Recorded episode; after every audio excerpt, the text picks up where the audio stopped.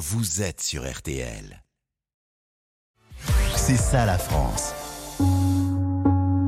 Je vous en parlais tout à l'heure, c'est une émission vraiment sous le symbole du feu, de la lumière et de la foudre aujourd'hui, car le 4 décembre, c'est une date, vous savez, assez symbolique hein, pour les habitants des Hauts-de-France, puisque depuis une centaine d'années, c'est le jour où on célèbre la patronne des pompiers, des artificiers, puis surtout des mineurs.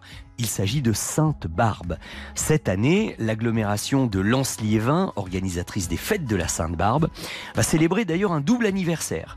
Les 10 ans de l'inscription du bassin minier au patrimoine mondial de l'UNESCO, on en a beaucoup parlé. Et puis il y a 10 ans également l'ouverture du musée Louvre-Lens, où j'ai d'ailleurs déjà présenté une émission il y a quelques années.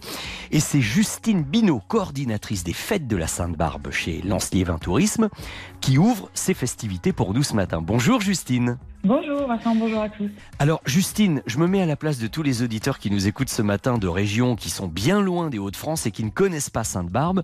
Il faudrait peut-être nous en dire un petit peu plus sur elle. Quelle est sa légende? Qui est Sainte-Barbe? Alors Sainte-Barbe, ou autrement prénommée Barbara, était une jeune fille qui vivait, selon la légende, au IIIe siècle en Asie mineure. Ah oui, c'est vieux. Euh, hein. Oui, c'est très ancien.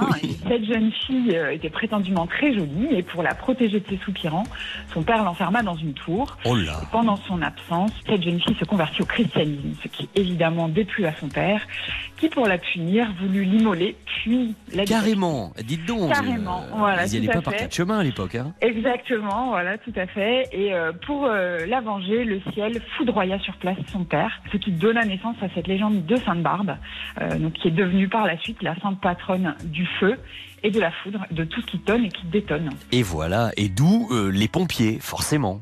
Absolument, donc c'est effectivement la sainte patronne, comme vous disiez tout à l'heure, des pompiers, mais aussi des artificiers et bien sûr des mineurs.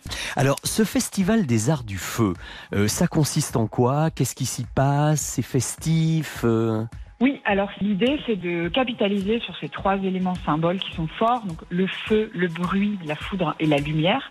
Et donc on propose pendant une dizaine de jours sur tout le territoire des événements autour de ces trois thématiques-là. Donc bien sûr beaucoup autour du feu, mais aussi euh, du feu d'artifice bien sûr. Et oui, bien sûr. C'est le côté le plus détonnant, je suppose. C'est ça.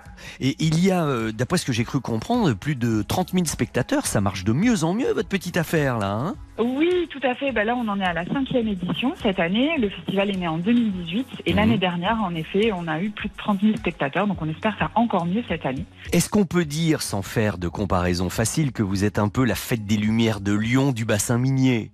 Peut le dire, c'est absolument notre ambition. De toute façon, on espère à 10 ans devenir la fête des Lumières euh, du bassin minier. Donc, euh, donc oui, c'est notre souhait le plus cher. Mmh. Et, est-ce que vous avez des gens qui viennent d'autres régions? Parce que j'imagine que sur place maintenant c'est traditionnel, mais on vient d'un petit peu partout, euh, avec après des souvenirs plein, plein les yeux et plein les oreilles? Oui, oui, oui, absolument. On a, on a une communication qui rayonne sur toute la France, voire euh, à l'étranger, puisque vous savez, les Hauts-de-France sont voisins de nos amis belges. Et, eh oui. et donc, on a des visiteurs euh, qui viennent donc, de toute la France, mais aussi de Belgique. Et on a même eu des Anglais l'année dernière. Ah, mais dites donc, vous devenez de plus en plus international. C'est fou, ça. Absolument. Ah oui. Alors au programme, j'imagine, les 10 ans de l'inscription du bassin minier au patrimoine mondial de l'UNESCO, je le disais en intro, et puis euh, le musée, le Louvre-Lens aussi, ils vont faire partie de la fête? Oui, absolument. L'anniversaire du Louvre-Lens est central. Hein. C'est la programmation du samedi soir, le samedi 3 décembre. On détaillera peut-être un petit peu plus les dates euh, après. Mmh. Mais en effet, cette édition, elle est particulière parce qu'elle fête, euh, vous l'avez dit, les 10 ans du musée du Louvre-Lens qui a ouvert ses portes le 4 décembre 2012 en symbole, le jour de la Sainte-Barbe, puisque le musée est construit sur un ancien site d'exploitation minière, un ancien carreau de fosse. voilà. Et puis 2012 a vu également, euh, six mois avant l'ouverture du Louvre-Lens, l'inscription du bassin minier des Hauts-de-France au patrimoine mondial de l'UNESCO. Donc cette édition est vraiment très particulière. Je comprends, je comprends. Alors côté calendrier, dès le samedi 3, vous le disiez, montée des terrils pour commencer. C'est ça. Alors le samedi 3, c'est une, journée très forte qui va démarrer dès l'après-midi euh, euh, dans une ville qui est emblématique du bassin minier qui s'appelle Los Angeles. Mhm. pour les auditeurs qui ne connaissent pas, c'est la ville où se situent les plus hauts terrils d'Europe. Donc ces terris qui sont, vous savez, ces montagnes noires. Bien sûr. Qui sont les résidus d'extraction du charbon. Euh, donc ils sont assez emblématiques forcément de notre destination. Donc ça commence dès 15h à Los Angeles avec un spectacle musical. Puis cette montée des terris qui, est, qui se fait tous les ans avec une statue de Sainte-Barbe qui cette année va être euh, mise en beauté par un, par un spectacle.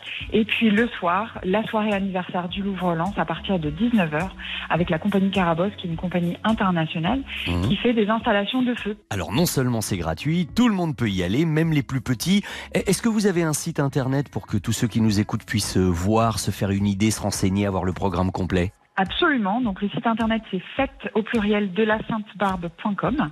Mhm. Euh, vous pouvez également retrouver la programmation sur notre site internet, donc le site de l'Office de tourisme de Lens-Liévin. Et cette programmation d'ailleurs, elle a démarré dès avant-hier, hein, puisque dès vendredi 25 sur tout le territoire, on avait des événements de plus petite forme, plus traditionnels, euh, qui ont démarré euh, pendant tout le festival, donc du 25 novembre au 4 décembre inclus. Eh bien, on a le sens de la fête décidément dans les Hauts-de-France, hein, ça confirme, et, et surtout on aime et on respecte les traditions et c'est ça la France. Eh bien, euh, je crois que tout ça nous a donné envie. Vous, vous en parlez avec passion. Merci beaucoup, Justine, de nous avoir raconté tout cela. Et vous étiez la bienvenue sur RTL ce matin. Merci à vous. Et vive Sainte-Barbe. Au revoir, Justine. Au revoir. Oh, mon mineur, cette flamme qui t'éclaire dans la noirceur d'un enfer me réchauffe flamme du mineur. C'est un petit clin d'œil que je voulais adresser à un ami d'RTL qui s'appelle Patrick Coquelem et, qui vient de sortir euh, cette chanson qui est parfaitement de circonstance avec euh, les fêtes de la Sainte-Barbe, La flamme du mineur. Bonjour à vous mon cher Patrick. RTL Petit Matin Week-end avec Vincent Perrault.